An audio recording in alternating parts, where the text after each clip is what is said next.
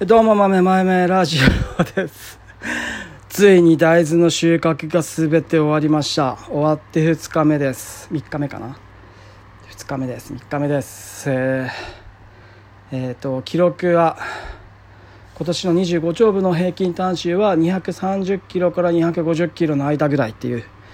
すいません。ざっくりなんですけど最高にうまくいって250キロ。まだ正式な製品になってないので。えー、あとね細かいところの面積ちょっと僕分かってなくて、えー、一旦部とか五西部とかそういうちょこまかしたとことか変形とかいろいろあったりするんでそこら辺がの面積がざっくり計算なんで、えー、ちょっと分かってないんですけどそこら辺がこう分かれば正式なものが出るんですけど、えー、もしそこら辺がうまくこうこう最高で250。で大体雰囲気的には230だから平均単周230キロから250キロ。最高で250なんで、まあ、250キロいかないと思います。230キロぐらいなのかなと思っております。今年の大豆の成績はこんな感じです。はい。えー、今年もなかなか厳しい年だった最初はね厳しくなかったんですよ。8, 8月お盆。お盆の大雨が止まなくてこんな雨降るっていうぐらいずっとお盆中ずっと雨降っていてでそこでもうあれですよね開花期。開花期後半から鞘肥大期にかけてずっと雨っていうので、ね、それで、えー、そこで鞘落ちなんて言うんですかあの三流だったはずの鞘が二流。二流だったはずの鞘が一流になるみたいな雰囲気ですよね。で今年一流剤がすごい多いなっていうふうに見えたんで。それでも、えー、と230キロ以上に持っていけたのはまあ良かったなと。で団地化された大きい補助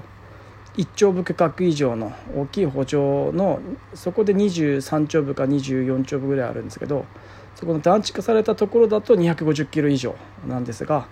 他のその他の細々したバラ点って言われているバラバラの添削、えー5キロ会社から5キロとか6キロとか離れたちっちゃい補助とか5西部とか一端部とか変形の三端部とかそういう細々したしかも全然作付け田んぼの作付け水田になったこともないようなずっと大豆ばっか連作してて物も取れないみたいなところを含めてそこほとんどもう取れてないんで。そこら辺含めて全部含めてそこが平均を落とすんですけどその平均を落として230キロぐらいなんじゃないかなっていうので、えー、そこでいつもね平均単周の10キロとか10キロから30キロぐらい平均単周を落とすんですよね。やめてほしいんですけど僕としてはね。大豆担当としてはそこの作付けやめてほしいんですけど、まあ、会社的にはじゃあ他に何やるんだよみたいな感じになってていやいや枝豆でもやればいいじゃんとと思ってるんですけどなんかねそういう意識がまだまだ低いですよね、えー、すぐには変わらないんでやっぱね段階世代ちょい奥下下ぐらいの世代も今の60後半から段階の世代の人たちとかももう何か僕らが何か言ってすぐ「ああそっか分かった」っていうような人たちまあいないんで いないんで徐々に徐々に変わっていけばいいかなと思ってやっております。で徐々に変わってきてるんでまあいいかなと。いやマジ時間かかるなと思いながら、えー、栽培いろいろ焼きもきしながらやっております。なのでいやもし団地化された一丁以上の補助しっかりこう排水対策もされた補助だけで大豆をやることができたなら、えー、250キロ以上260キロ70キロぐらいの平均をずっと維持し250キロ以上は多分平均で維持できるのになと思いながらもそれってものすごく自分の会社にとって大きなことだはずなんですけどね、はい、今は大豆の単収をどうやって上げていくか土地をどうやって利用していくかっていう大きな、えー、米をやめて大豆麦とかどうやって添削を増やしていって転換こうやってこう今転換期なのでこうやってどうやって水田をやめていくかっていう動きがこうめっちゃぐらついてる時に、えー先頭だってうちはうまいことやってますっていうのを見せるためにもできる限り高い単収で、えー、先頭切っていきたいんですけどまあ年配の人たちは、まあ、米で生きてきたっていうのがあるので多分僕はいつか大豆に引っ張られて先のことが見えなくなるんだと思うんですけど今のと代表とかの60代70代世代は米が全てなので米にまだまだ引っ張られているっていう状況なんですけど、まあ、それでもまあ他の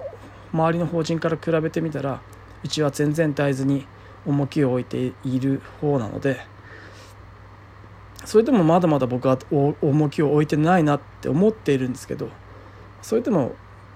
周りから比べるとね全然大豆中心なのでそこら辺はまあいいのかなと思っております。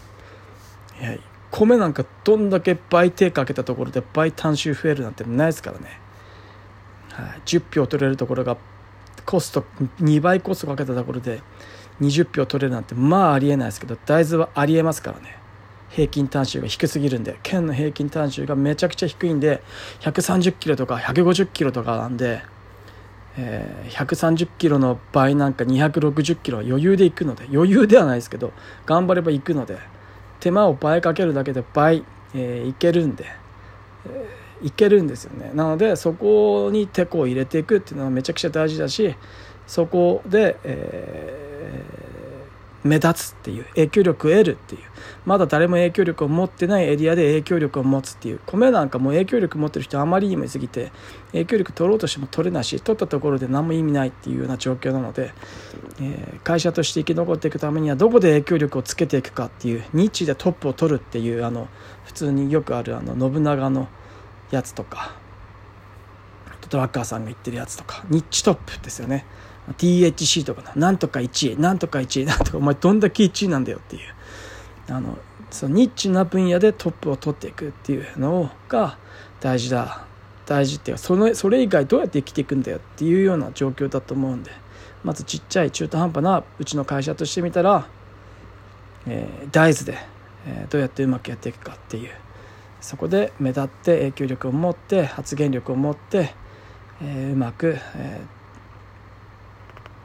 次次々何かを展開していくきっかけとなるようにしていきたいなと思って思って栽培していてで今25丁部で、えー、大豆25丁部で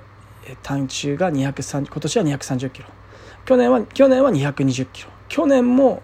去年はもうねなんかねちっちゃいところ他の人にまいてもらったんですよ大豆。何も出ないっていう。発芽しねえっていう。もうぶち切れて本当ねひっくり返るひっくり返るぐらい色ついてたんですけどぐっとこらえてだから2丁分ぐらいパーにしたんですよね。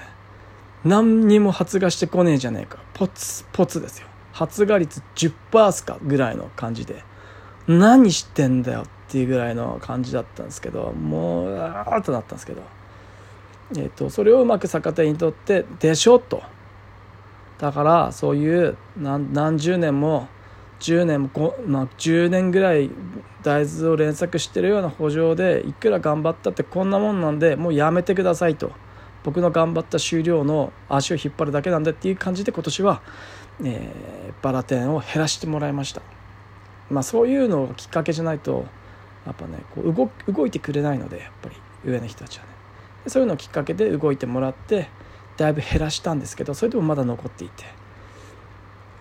あともう少しあと一歩ですね。あと一歩で。えー、えー、と大きな1丁部補助1丁部以上の大きな補助だけで25丁部以上で栽培できる日が来年は来るんじゃないかなと思っております。そこで大豆をしっかり栽培していい感じで成績を取ることで、えー、さらにあの県とか国とかにアピールできるんじゃないかなと思っております、はい。で何がいいかっていうと、えっと、別に国にアピールできるって僕は国で一番とかとは思ってなないんですよ。全然ね。全然そなろうとは思ってなくてなれるわけもなくて。で日本ってもうやっぱめちゃめちゃ細かいじゃないですか。いどいいつもこのラジオで話すかもしれないんですけど、えっと、秋田で1位になるだけで、えっと、日本全国で1位になれる可能性があるんですよね。これなんでかっていうと、えー比べようがないからなんですよね。やっぱ日本は縦長なので緯度緯度差があるんで九州と、えー、関東と秋田と北海道じゃ栽培の仕方とか栽培時期とか栽培する品種とか全然違うわけですよ。だから比べようもないんですよね。大豆がどんだけ、えー、すごい栽培がすごいかってそもそも全然栽培の仕方も品種も違うので。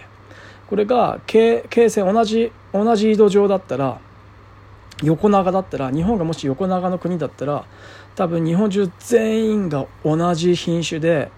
えー、同じ適期で同じ栽培方法でできるはずだったんですよね。でもそうじゃなくて日本は縦長なので、えー、なんだろう日照の長さも違うし温度も違うしあの気候が全然違う。北海道と沖縄じゃ全然違うっていうので栽培するものも全然違うっていうので、えー、比べようもないので秋田で一番になれれば全国で一番になる可能性があるっていうことなんですもんね。だからえっ、ー、と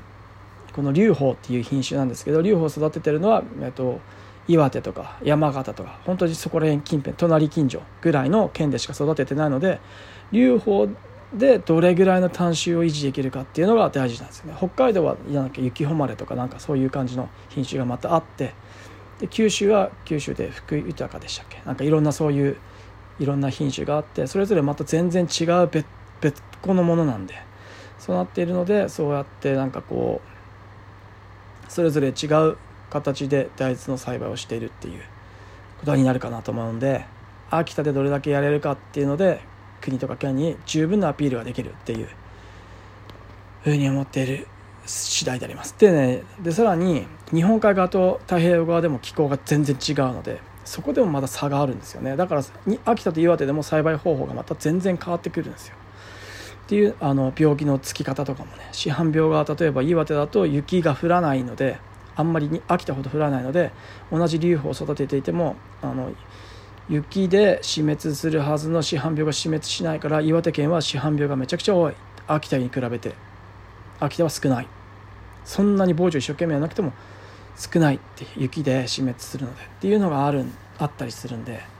でそういう特性があるのでそうやってどうやってその中でうまくやっていくかっていうことだと思うんでそこら辺をしっかりこう把握してやっていくっていうのが大事なんじゃないかなと思っておりますで。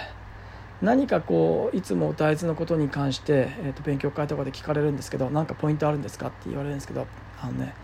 で一応こう中高が全てですみたいなことを答えてるんですよ。中高って本当に作業のなんか栽培指針とかの作業の大体時間の4割ぐらいが中高バイドらしいんですよ。大豆の作業で。ほぼ半分ぐらいの作業は中高バイドじゃないですか。だからそこで全てが決まってるようなもんじゃないですか。なので中高バイドが全てですってそこで中高できるかで草草対策排水対策室外とかいろいろあと東福とかそういうのが全て関わってくるので中高バイトがめちゃくちゃ大事ですよみたいな話をするんですけど実際は全部大事だっていう。ちゃんと育てるにはしっかりしっかりいいものを取るには最初から最後までずっと気に抜いちゃダメだし全部大事だっていうふうに言う思ってるんですけど